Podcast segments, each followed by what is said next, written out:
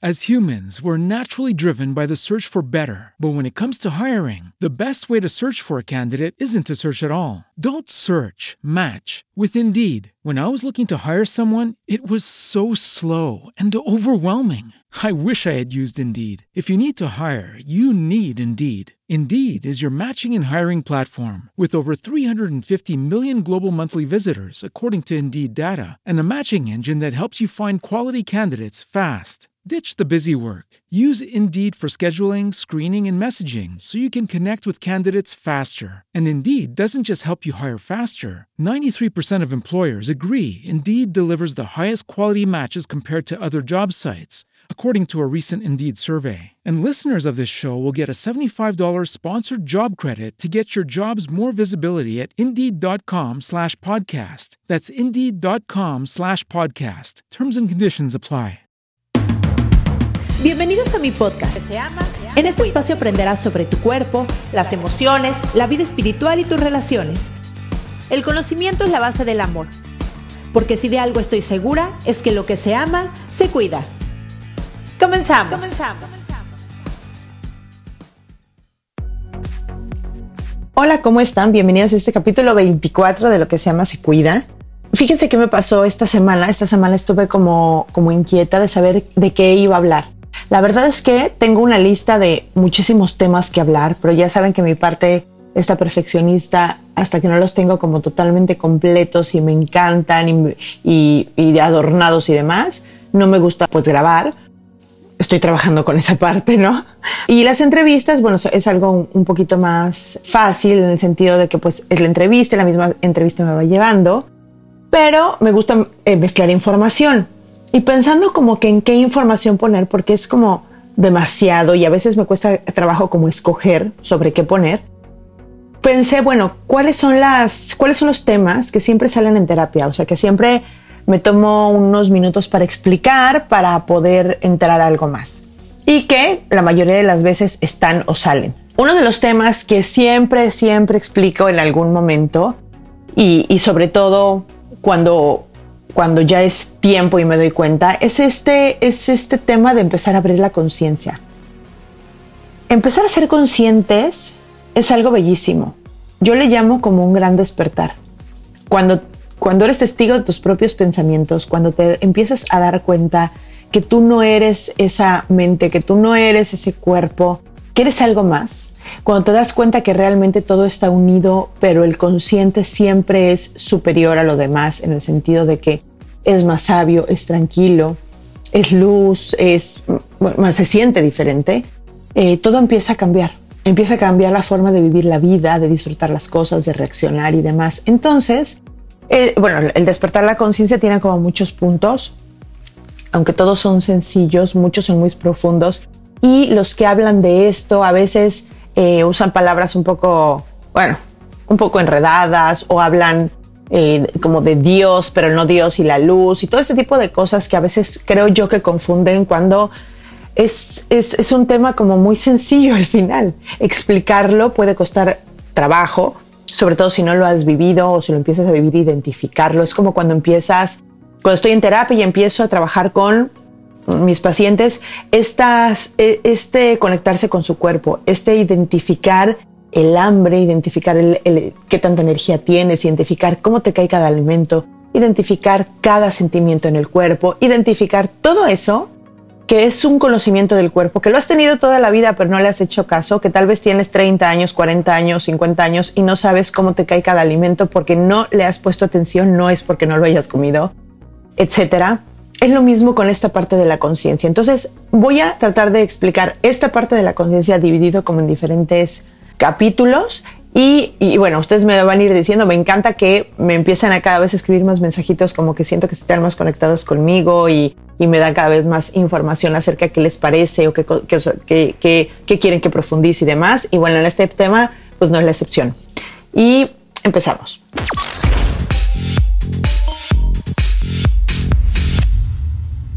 Hoy vamos a hablar del famoso ego. El ego es una identidad falsa creada por nuestra mente que nos sirve para interactuar con el mundo exterior. La mayoría de las personas se identifica completamente con su voz de la mente, con todos esos pensamientos rápidos, involuntarios, compulsivos y las emociones que surgen de ellos. Mientras permanezcamos ajenos a esa situación, creeremos que somos el pensador. Esa es la mente egoísta, la que llamamos egotisto.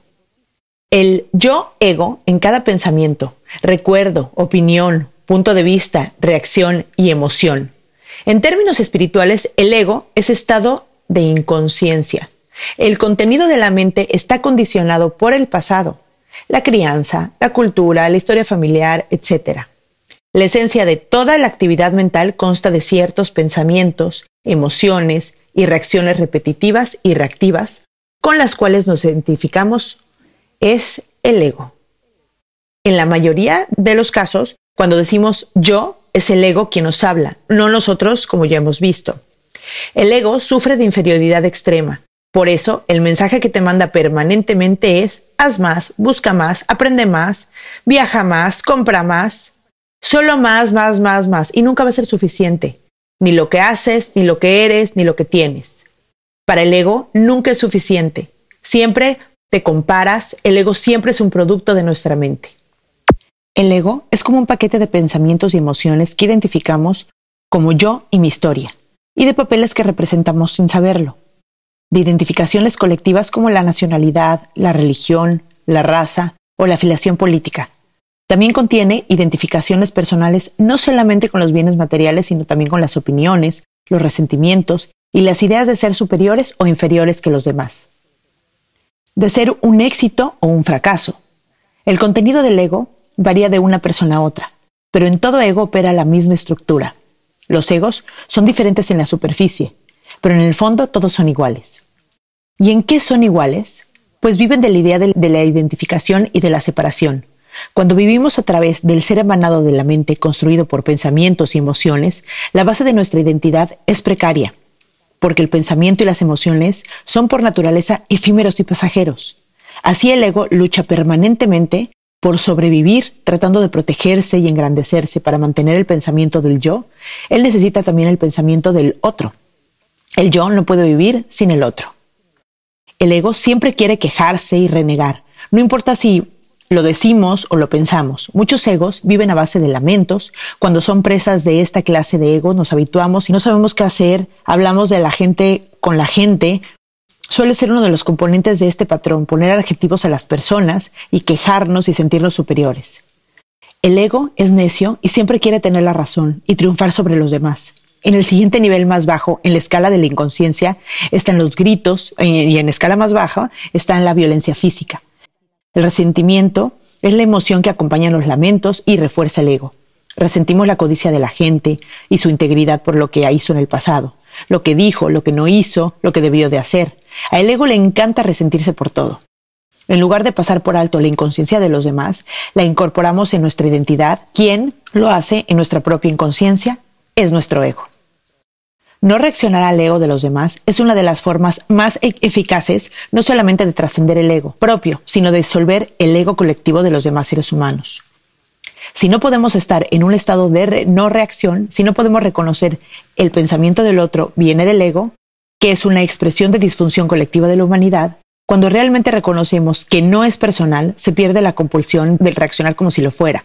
Al no reaccionar frente al otro, logramos hacer afrontar la cordura de los demás. Y esto también se los digo porque pasa muchísimo. El ego siempre, siempre quiere tener la razón y se ofende y se siente, ¿cómo a mí? ¿Cómo, cómo es posible que esto me pasó a mí? Y cosas así cuando no podemos darnos cuenta que cada quien habla y dice y reacciona de cómo es por dentro, de sus pensamientos, de sus creencias, de cómo le ha ido en la vida. Fíjense, a mí me pasó algo muy curioso donde pude ver como mil egos al mismo tiempo. Mi esposo eh, abrió un autocinema donde vivimos y entonces eh, lo pusimos en las redes, yo le ayudé a, a, ponerlo en las redes y hacer todo eso. Entonces estaba en las redes y lo pusimos en ciertos grupos donde nos empezaban a decir, ¿cómo es posible? Son unos rateros y cuesta muchísimo. Y, y unos tirándonos así como si estuviéramos vendiendo armas a los niños, o sea, a una cosa así, de verdad. Y yo pensaba y decía, bueno, ¿cómo le estará yendo esa gente? ¿Qué historia tendrá atrás? ¿No? ¿Cómo puedes tener tanto resentimiento y odio a unas personas que no conoces, que no sabes lo que están haciendo, que, O sea, de verdad me llamaba la atención. Y yo lejos de engancharme y de sentir feo y de... La verdad es que me daba mucha tristeza por esa gente. Me daba mucha tristeza porque en lugar de ver como algo nuevo y a ver qué pasa y con curiosidad y para ver si voy o no voy o qué está pasando, lo que sea, no, todo era como tirarle al que está trabajando, el que está haciendo, el que está viendo cómo darle trabajo a su gente, al entretenimiento, a, todo lo que no sea lo que yo pienso. Y ahí el ego es la base de todos los problemas de este mundo, de verdad. Vean el ego del señor presidente de los Estados Unidos. Él es el ego hecho persona. Tú lo ves y habla y le dicen y contesta y lo ves con una cara de, sentirse superior, de sentirse eh, eh, el, omnipotente, el hombre más eh, importante y poderoso del mundo. Y así se porta. Él se porta como si realmente él valiera mucho más que todos los demás seres humanos. Cualquier cosa que dicen que a él no le parece lo toma como una ofensa personal.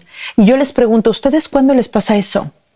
¿Cuándo les pasa esto que, que, sucede algo, que alguien se enoja, que les dice algo y ustedes se lo toman tan personal como si realmente lo que dijera el otro fuera la pura verdad? Y lo que es peor, lo que dice el otro que muchas veces ni los conoce, lo toman como si fuera la pura verdad.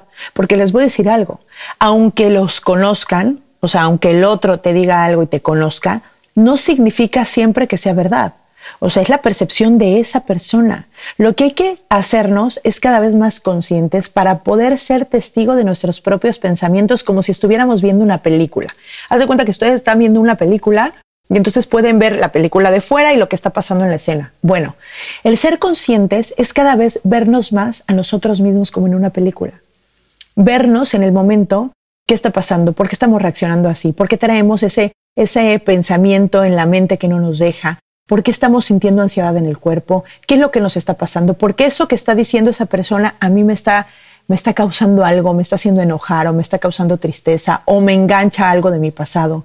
Entre más conscientes somos, menos reaccionamos ante el mundo, porque solamente reaccionas cuando eres inconsciente. Cuando eres consciente de lo que está pasando, pocas veces te enganchas en lo del otro. Por ejemplo, un, ejemplo muy sencillo. Llegas a un restaurante y te sirve el mesero la sopa fría, ¿no? Y el pensar, el ego piensa, ¿cómo es posible que me traiga la sopa fría yo que vengo a un restaurante pagando para que este chavo me traiga la sopa fría y, y me están cobrando que, ¿no? Eso es el ego. Eso es el ego. No significa que te vas a comer la sopa fría. Significa que hay una historia atrás de eso y que no tiene que ver contigo. Y que es más, aunque haya sido a propósito, no tiene que ver contigo. Entonces es diferente tener la sopa fría, llamar al mesero y decirle, oye, un, un, súper favor, la sopa está fría, ¿tú crees que me la puedes cambiar, por favor? es lo mismo, va a suceder lo mismo. Sin embargo, una, una es acción desde una acción o, es una reacción del ego y la otra es una respuesta a una situación. ¿Qué tanto estamos en el ego? ¿Qué tanto nos ofendemos con lo que dice el mundo? ¿Qué tanto nos sentimos? ¿Qué tanto? Y les voy a decir algo muy fuerte. El ego, entre el ego sea más grande, más miedo hay detrás. Entre, entre te sientas más ofendido, te sientas, te creas más, entre sientas que el mundo te está atacando. Atrás de eso hay un miedo cada vez más y más grande que tiene miedo de dejar de existir. Cuando estamos conectados y pensamos que somos la mente, estamos prácticamente fritos. No somos la mente. Somos mucho más que eso. La mente lleva desde el momento que nacimos hasta ahorita, por ejemplo, mi mente lleva de evolución, digamos, de aprendizaje, de experiencia, simplemente 40 años. Solo llevo 40 años de experiencias, de, que además tienen que ver con mi percepción de la vida. ¿Quién te puede decir sobre la realidad cuando todo el mundo tiene una historia atrás? A mí me pasa mucho también que puedo ver eh, cada vez más que la gente agresiva, la gente malhumorada, la gente que tira mala onda a los demás, la, todo eso, atrás de eso hay mucho miedo y hay historias muy tristes. Acuérdense que la base del ego y del control es el miedo. Y si tú te vas atrás esas historias, y miren, eh, eh, creo que parte de mi de mi despertar o de mi conciencia tiene que ver con mi trabajo. Puedes ver a una persona, enfrente puedes ver a una mujer hermosa, fuerte, valiente, eh, inteligente, que dice lo que piensa y demás. Y, puedes ver que atrás de eso hay un exceso de control por la vida y atrás de eso hay un exceso de miedo Y detrás de eso hay una historia casi siempre muy triste, muy fuerte de sobrevivencia, de resiliencia, de lucha por la vida. Y ves a esa mujer y, y en lugar de decir, ah, esta mujer es una creída o esta, yo veo, yo puedo ver a través de eso y puedo ver que hay una historia triste donde tuvo que hacerse así para sobrevivir en esta vida. Si cada uno de nosotros viéramos eso, empezaríamos a ver a la gente con ternura y con compasión. Podríamos ver que atrás de esas personas hay niños heridos, lastimados, sobrevivientes, resilientes y muchas cosas más. Cuando empezamos a ver nuestro propio ego, nos empezamos a comprender y amar más. Y en lugar de reprocharnos las cosas y nuestras decisiones tomadas, nos empezamos a dar ternura. Empezamos a tener compasión por nosotros mismos, que la compasión es realmente comprender empáticamente al otro. Podemos darnos cuenta que esa decisión la tomamos desde un lugar donde no teníamos herramientas, donde nos sentíamos tristes, intranquilos, inseguros, vulnerables y por eso la tomamos y dejamos de reprocharnos el habernos casado con esa persona o el habernos metido ese trabajo o el haber tomado esa decisión o haber lo que sea. Y no solamente tiene que ser una historia muy pasada como un niño herido, puede ser simplemente lo que pasó dos días, dos días o la noche anterior.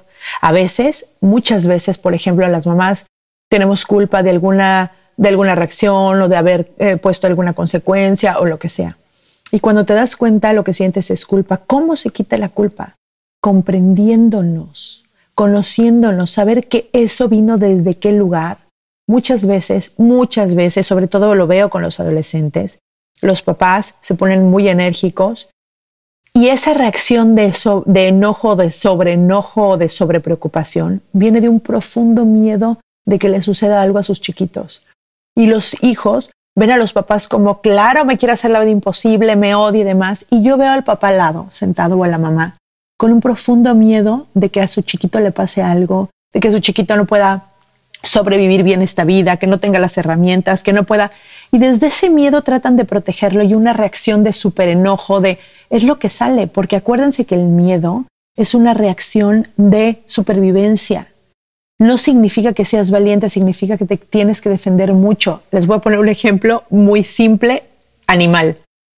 Justo ayer, eh, yo tengo un gatito que se llama Sushi, una gatita preciosa, y mi hija mía le encantan los perritos. Entonces sube por los perritos de los vecinos para que se los presten, ¿no? Y entonces eh, subió por el perrito de un vecino, bajó, y el, perrito encontró a, a mi Sushi, a mi gatito, abajo de la cama. Y Sushi lo vio y en lugar de hacerse para atrás o esconderse, se le lanzó a atacarlo, pero con un, o sea, con, con una agresividad que yo decía, wow, ¿cómo puede estar así de agresiva, no? O sea, y claro, ya mi hija se llevó al perrito y toqué a Sushi, la cargué para, para, para, pues para, para, pues para consentirla por lo que había pasado, ¿no? Para tranquilizarla. Y siento su corazoncito que se le va a salir todo. Y claro, esa reacción fue una reacción del miedo. Se moría de miedo de que pues de que hubiera un perro en su casa, en su territorio y demás, y lo que eso fue a tocarlos. Eso no significa que se sintiera superior o que se sintiera que le iba a ganar o que se sintiera, simplemente fue un acto de defensa ante un terror que sintió. Así somos nosotros. Entre más violento, más fuerte hablas, más hiriente, más así, más miedo tienes. Ustedes imagínense, y yo esto siempre, bueno, no siempre, pero lo pongo mucho en terapia porque se me hace un ejemplo muy claro. Ustedes imagínense al señor presidente de los Estados Unidos, de un lado sentado al señor Trump, y imagínense del otro lado al Dalai Lama. Y ustedes imagínense cualquier situación y cómo reaccionaría uno y cómo reaccionaría el otro. Más bien, Trump reaccionaría, el Dalai Lama respondería. Y me lo imagino cada vez que veo como este tipo de, de escenas de gente como él, que no siempre es él, pero mucha gente que es gente que para mí es sabia de la vida iluminada, simplemente está es viendo cómo pasa la situación sin agarrarse a nada personal, sin reaccionar, si no lo ves ni siquiera que le cambie, cambie el rostro, nada, porque viven en una paz y eh, tranquilidad, porque saben qué pasa, ellos ven la inconsciencia de los demás. Entre más consciente eres, más puedes ver la inconsciencia de los demás y menos te enganchas con eso, porque sabes que simplemente son inconscientes. Como este dicho que dijo Jesús, que no, es meterme en religión ni nada de eso, pero se me hace muy sabio, déjalos porque no saben lo que hacen. O sea, no tienen ni idea. Yo veo la gente inconsciente y digo, no tienen ni idea qué poca conexión con la naturaleza, con los propios humanos, qué poca conexión de poder lastimar a un animal. O sea, qué, poca conexión a tus emociones y a tus sentimientos cuando es algo antinatural. ¿Qué está pasando con esa gente violenta, que lastima, que hiere, que lastima a los niños, a sus propios hijos? Es gente totalmente inconsciente. Y cuando lo ves, no digo que no cause una, una tristeza, causa una tristeza, pero no, no, no es contra esa persona, es contra como la inconsciencia en sí, ¿no? Y obviamente la inconsciencia jala inconsciencia y la conciencia hace conciencia, crea conciencia. Entonces, bueno, este, este, este ejemplo se los quise, quise dar porque para mí es muy claro. Cuando pase una situación, imagínense, primero, véanse ustedes mismos lo que están pensando y qué les está pasando en el cuerpo, en el momento. En el momento, por ejemplo, están peleando con su pareja y empieza a decirles algo y ustedes empiezan a sentir caliente el estómago y entonces empiezas a pensar qué le vas a contestar y en ese momento dejas de estar presente, dejas de estar ahí para saber qué es lo que resuena con tu alma, qué, de, qué puedes captar del otro. Si, si tan solo te pudieras salir de tu mente y darte cuenta que te está pasando eso y volteas a ver al otro, puedes ver desde dónde habla, qué le está pasando en realidad, o sea, si ese reclamo de dónde viene, desde el miedo, desde el enojo, desde el sentirse menos, desde dónde viene. Cuando entiendes eso, muy pocas veces te enganchas porque sabes que es la historia del otro, no tiene que ver contigo. Eso no significa que no haya errores que los demás te pueden decir o no. Por supuesto, podemos decir tal conducta, tal conducta o lo que sea. Claro que se puede hablar de eso. Sin embargo, es importante darnos cuenta que cada uno habla desde su, su propia historia. No significa que tienes que tener una historia mala y entonces ser siempre violento y inconsciente. No, no, no es la propia historia y cómo la vives hoy. Puedes tener una historia súper dolorosa atrás, con un trabajo personal precioso de un despertar y que tu historia haya marcado para que hoy en día puedas disfrutar todo. ¿De dónde viene el no disfrutar la vida, estar en una depresión, estar enojado? ¿De dónde creen que viene eso? Viene de una historia no trabajada, viene de estar parado en tus propias heridas todo el tiempo. Es como si todo el tiempo, es como si te hubiera pasado un accidente y esas heridas estuvieran abiertas y fueras por la vida, al súper, al trabajo, a, la cocina, todo, con esas heridas sangrando todo el día. ¿Eso cómo te provocaría? ¿Cómo te portarías? ¿Cómo estarías todo el tiempo parado en el dolor? Cuando empiezas a ver que te está pasando eso y te empiezas a ver con ternura y empiezas a sanar cada una de tus heridas y empiezas a autocuidarte y empiezas a caminar con la vida con esas cicatrices, sintiéndote orgulloso o orgullosa de ellas, todo cambia no significa que tienes que tener una buena historia o una mala historia, significa que hoy en día cómo la percibes, qué significado le das. Eso es lo importante. Voy a hablarles en otros, en otros capítulos sobre las otras eh, partes, digamos, del ser, que son muy importantes. Voy a hablarles del cuerpo, que es muy sabio, que tiene miles de años de evolución. Y esta parte también siempre se las digo, a ver, del cuerpo, ¿quién le dice a tu hígado que tienes que desintoxicar, que tu corazón tiene que latir? Que, o sea, el, cuerpo sabe, sabe sanar, sabe reproducirse, hasta sabe morir. El cuerpo sabe todo lo que tiene que hacer, a pesar de tus malas decisiones todo el día. Sabe qué hacer si le metes un litro de tequila y sabe qué hacer si le metes carbohidratos todo el día y, y hace lo mejor que puede. Y entonces, ¿qué hace? lo que, lo que puede hacer para resolver lo que tú haces en el momento. Toma las cosas como las vas haciendo tú todos los días. Él decide en ese segundo qué hacer con lo que tú estás haciendo. Si en ese momento tú necesitas hacer ejercicio y haces ejercicio, tu cuerpo hace una cosa. Si en ese momento tú necesitas eh, comiste muchísimos carbohidratos y entonces la insulina te subió y luego se te bajó y te da el mal del puerco, te manda a dormir porque necesita regresar a esta homeostasis natural del cuerpo y hacer algo con toda esa cantidad de azúcar que le metiste. El cuerpo sabe que si hiciste muchísimo ejercicio, te manda una señal de cansancio y agotamiento porque necesita reparar músculo. El cuerpo es tan sabio y es tan triste que vivamos en un mundo de mente donde estamos siendo consumistas, donde nos llevamos por la por todo el tiempo lo que está pasando, por los estereotipos, por el dinero que tenemos, por el y nos olvidamos de nuestros cuerpos.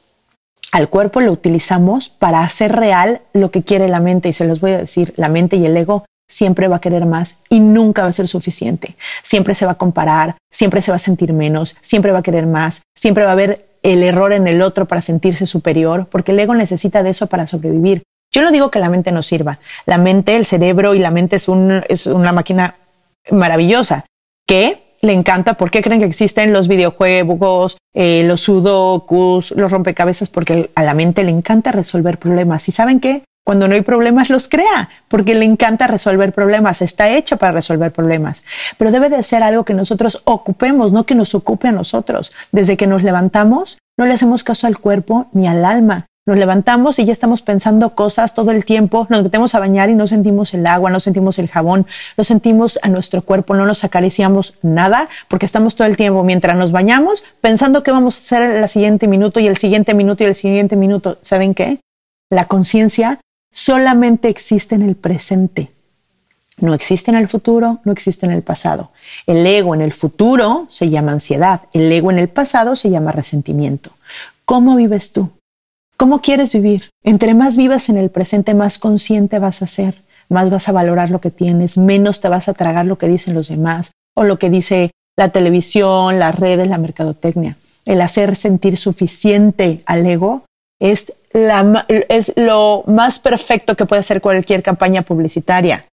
Claro, porque no eres suficientemente nada. Nunca vas a ser suficientemente nada porque te ponen a unas mujeres divinas, preciosas, jóvenes, ¿no? Y bueno, nosotros no pensamos que esa mujer es una mujer que tiene tal edad, no sé qué, no sé qué de tal, y que crece. No, siempre nos cambian de tal manera en que cada vez te sientas menos, que cada vez, ¿por qué creen que es la moda? ¿Por qué crees que todo eso te lo cambian para poderte mover las emociones, que te sientas otra vez que no tienes suficientemente nada, y entonces vayas y lo hagas.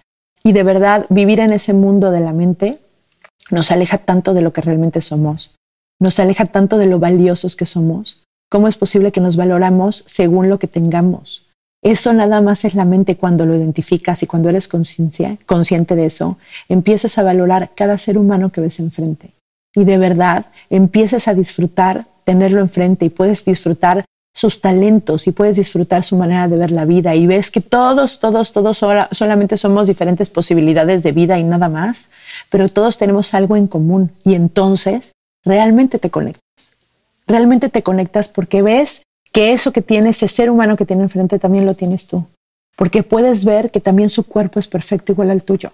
Porque puedes ver que hay algo más profundo que el cuerpo y la mente, que su espíritu es un alma, como le quieran llamar, y que eso es tan sabio que eso tan sabio solamente está en el presente, en el consciente, que no te hace reaccionar, que no te hace sentirte menos, que al contrario, entre más conectado estés con eso, más paz y más placer sientes en el cuerpo. Y es tan increíble que si simplemente lo empiezas a hacer, puedes sentir en el cuerpo lo que es sentirse suficientemente valioso. Y cuando conectas con eso, no hay persona ni campaña publicitaria, ni situación en la vida que te haga sentir menos, porque te sientes suficientemente valioso tú y puedes ver el valor de los demás. Y eso te cambia la vida. Yo les voy a ir hablando en diferentes capítulos de estas diferentes em, formas de, ver al, ser, más bien que lo dividimos para estudiarlo, pero es real, es una forma de ser, de estar. Vamos a empezar a trabajar esta parte de hacernos conscientes para regresar a nuestra esencia y van a ver que les va a gustar muchísimo, porque vivir ahí, empezar a vivir ahí es como un despertar, que te da muchísimo placer. Pero ya, ya vivir ahí y caminar en ese camino es disfrutar todos los días tu vida. Y no significa que de repente no te salgas, ¿no? En cualquier situación, que te salgas como de eso y regreses a tu mente, pero ya te das cuenta. Y cuando te das cuenta, eres más consciente. Y esa conciencia se expande porque tus reacciones hacen que el otro también empiece a entrar en conciencia. Y así se expande la conciencia, por eso por eso tenemos una conciencia colectiva. La conciencia colectiva es la suma de todas esas conciencias que hoy en día es una conciencia baja porque estamos en la mente, porque no reconocemos esa parte valiosa que tenemos todos. ni siquiera reconocemos que el cuerpo es más sabio que nuestra mente. No lo reconocemos. Queremos mandarle con nuestra mente al cuerpo, no nos damos cuenta que la medicina es la que la medicina no es la que sana, es el cuerpo que se sana con ciertas cosas, pero el cuerpo es el que se sana y no nos damos cuenta que nuestro cuerpo es el que tiene miles de años de evolución y es el que sabe qué hacer todo el tiempo. Y todo el tiempo queremos nosotros controlar su peso, su forma, su manera de ser, de estar, de cuando a ver, es mucho más perfecto que nuestra mente y no nos damos cuenta. Y cuando nos damos cuenta, entonces le preguntamos las cosas porque nuestra intuición vale, porque nuestros antojos valen, porque, porque desde ese lugar decidir qué comer es muy diferente a hacer una dieta.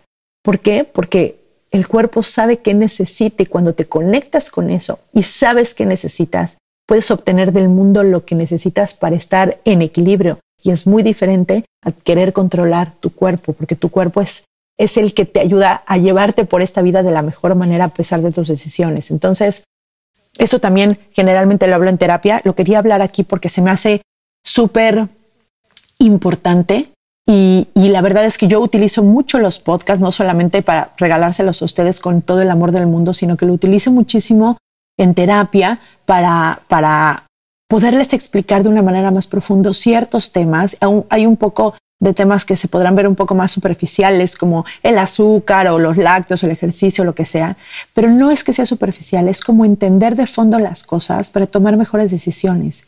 Yo creo profundamente que cuando empecemos a hacernos conscientes, que esta pandemia nos ha ayudado a hacernos más conscientes, vamos a empezar a conectar entre todos vamos a empezar a ayudarnos desde otro lugar, vamos a dejar de competir, vamos a valorar las cosas que realmente tienen sentido y valen en esta vida. Y yo creo que un mundo más consciente pronto va a ser, porque la gente está despertando una mejor conciencia, porque la gente se está conectando, porque ya estamos viendo que el tener no nos sirve para, para hacer, que el tener nunca va a ser suficiente, que los que están perdiendo millones de dólares están súper tristes, aunque tienen otros millones de dólares adentro, como si eso de verdad fuera su, valor, y que tengas lo que tengas, si te enfermas, puede que mueras. Entonces, estamos viviendo una realidad donde nos vamos a ser más conscientes. De verdad, yo cada vez siento más conciencia y amo sentirla, porque también puedo vivir en esta conciencia mucho más amor incondicional por los demás porque de verdad mis pacientes me mueven, porque la gente que toca mi vida, aunque sea con un mensajito, con palabras de amor, cuando puedes verte vulnerable frente al otro, puedes ponerte así porque te sientes seguro de que estás poniendo tu mejor parte y el otro también lo hace, son momentos, son pequeños momentos de conexión, pero son hermosos, son valiosos y conectar con cada persona que se cruza en tu vida es una experiencia bellísima que nos estamos perdiendo por vivir la vida en la mente, por ir en el súper pensando, por estar en la cola pensando, por sin conectar con nadie, como si fuéramos de verdad seres independientes en un universo independiente cuando todo lo que está aquí está conectado. Cuando nos demos cuenta de eso y cuando estemos cada vez más conscientes, yo estoy segura que va a haber un mundo mejor. Gracias por escucharme. Les voy a dejar aquí en la nota de los capítulos un libro que me, que me gusta mucho y y bueno, por favor déjenme una calificación o un comentario, una estrellita para que pueda llegar a más personas y que algún que mi granito de arena pueda llegar a algún corazón, a alguna conciencia y pueda ser un inicio de un despertar de alguien en esta vida. Eso sería súper bello y súper valioso. Por favor, déjenme eso. Si quieren alguien copiar el link, se me hace un regalo muy bonito. Mandar un link de algo a alguien significa pensé en ti, te lo mando como un regalito y se me hace hermoso, no te cuesta nada y al final puedes hacer que la otra persona pueda estar en una mejor manera o pase un mejor momento o empiece a abrir su conciencia, que eso sería maravilloso. Les mando un beso y recuerden que lo que se ama se cuida. Bye bye.